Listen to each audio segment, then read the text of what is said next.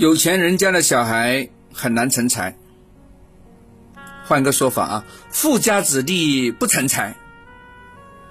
我们再换个说法，富不及三代。朋友们，大家好，又到何师傅妙论的时间点了。刚才我讲了三种提法，我相信非常多朋友碰到过，可能你也耳熟能详，你也可以背出来啊，是不是？就说富家子弟都成不了才啊，成不了大气候，你肯定听过啊。来，现在大家听的是何师傅妙论的节目啊，这个每一次我讲这个时候，我都有这个语音的播报，让大家知道 这是何老师在讲话啊。呃，以后大家找何老师做批算的话，一定要听到我这个语音啊。OK，好，我们来看看，哎，这个提法正确吗？富家子弟难道就不成才吗？全部是瘪三吗？全部是不好的吗？哎，不对，这两个不能够画等号。我跟大家讲一讲啊，呃，反过来，穷人家啊，如果我们家里这个穷苦的，我家是农村的，对吧？那如果呢，能够培养出一个年薪十万的呢，其实可以吹吹牛逼了。为什么？在农村里面，如果我们家的小孩能够年薪十万，不错呀，对不对？原来就是穷光蛋，现在家里终于有一个可以领钱的了，那是可以啊，对吧？如果你是一个男孩，对吧？那么你在附近在本村里面找姑娘那容易啊，大把媒婆把你家里的门槛都给踩烂，对吧？哎，哪怕是天价彩礼，到了你家这里呢，可能都可以谈一谈，对吧？可以商量商量，是吧？可以稍微调低一点都可以，是吧？那再来呢？如果呢，你是在那个城市里面，对吧？在二线、三线城市啊，哎，如果你培养出一个小孩呢，他的年薪有二十万，因为按照中国这样来看呢，月薪能够超过五千块的都很少啊，你几乎超过百分之九十九的人了。对吧？那年薪二十万的话，那就厉害了，对吧？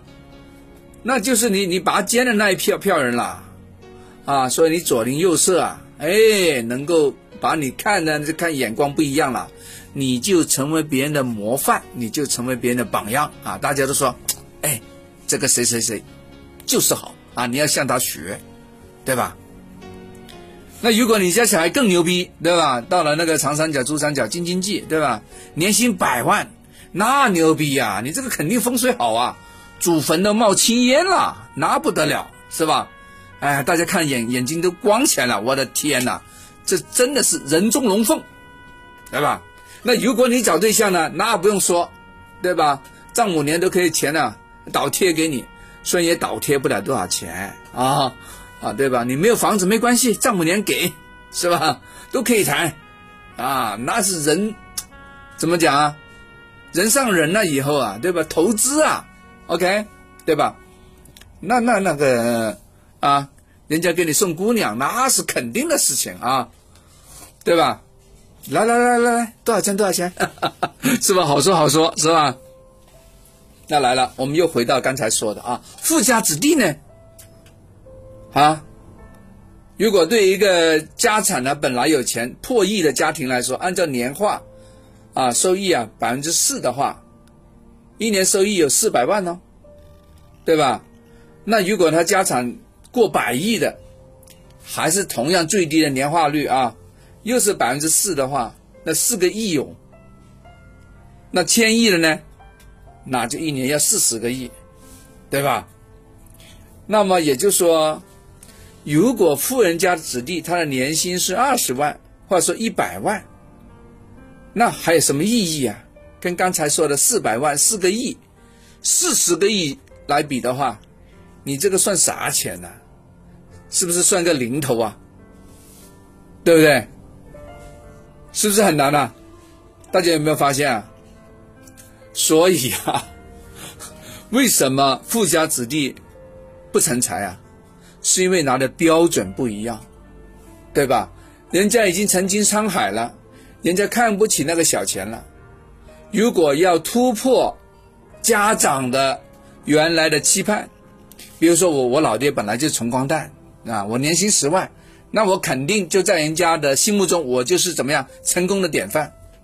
可是对于富家子弟来说，你这个年薪二十万、三十万、一百万，他都不算是成功的，所以就叫不成才呀，明白吗，朋友们？是因为价值衡量的标准不一样了，这个差别真的大呀，是不是啊？大家有没有发现？是这个原因呢？啊，不是说富家子弟不能赚钱，我告诉你，富家子弟啊，他轻轻松松的也可以拿很高的薪资，为什么？因为富家子弟花了很多钱在基础教育里面，非常非常的舍得啊，对不对？你们赚的那个钱可能都不够那小孩子的学费，对不对？啊，人家是富二代啊，如果愿意选去打工的话，并且不愿意靠父母那点关系啊，他拿到年薪十万到二十万，其实是非常轻松的，因为人家的教育是拿钱堆出来的，人家的学历是扎出来的，明白吗？啊，人家的天价的教育啊，是你的家里啊，你那个。我们普通人家承受不起的，是吧？教育很重要，虽然说它不是万能的，但最起码它可以确保富家子弟啊，人家赢在起跑线上，明白吗？啊，所以大家听到这个你就明白了吧？其实你要默认啊，自个的小孩可能不成才，可能是比较稳妥的选择啊。如果你家小孩可能就瞎折腾一下，就把你的家底都给。完了，给完蛋了，给完没了，对吧？富家子弟不一样啊，为什么他能够成功呢？啊，到后边，因为他的家里能够经得起他折腾啊，对吧？他的失败的成本，哪怕是一样跟你一样，对吧？话说你们都要失败了二三百万，你们才能够做成大的企业，对吧？大人物，那普通人家谁折腾得起嘛？折腾不起嘛。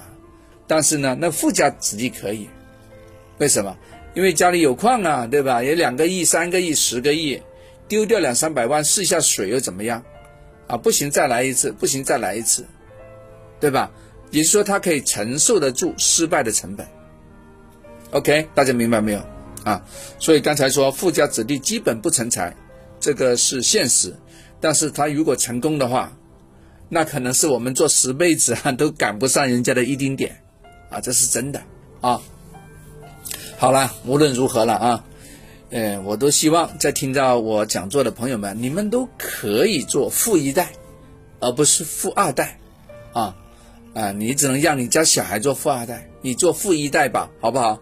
先把你自己做好，把你自己做对，其他的事情我们以后再说。何老师有一些专门讲教育的板块，我们以后再慢慢聊嘛，好吧？OK，如果你想了解这个的工作、事业、健康、财运的话。加何老师微信啊，慢慢聊，拜拜。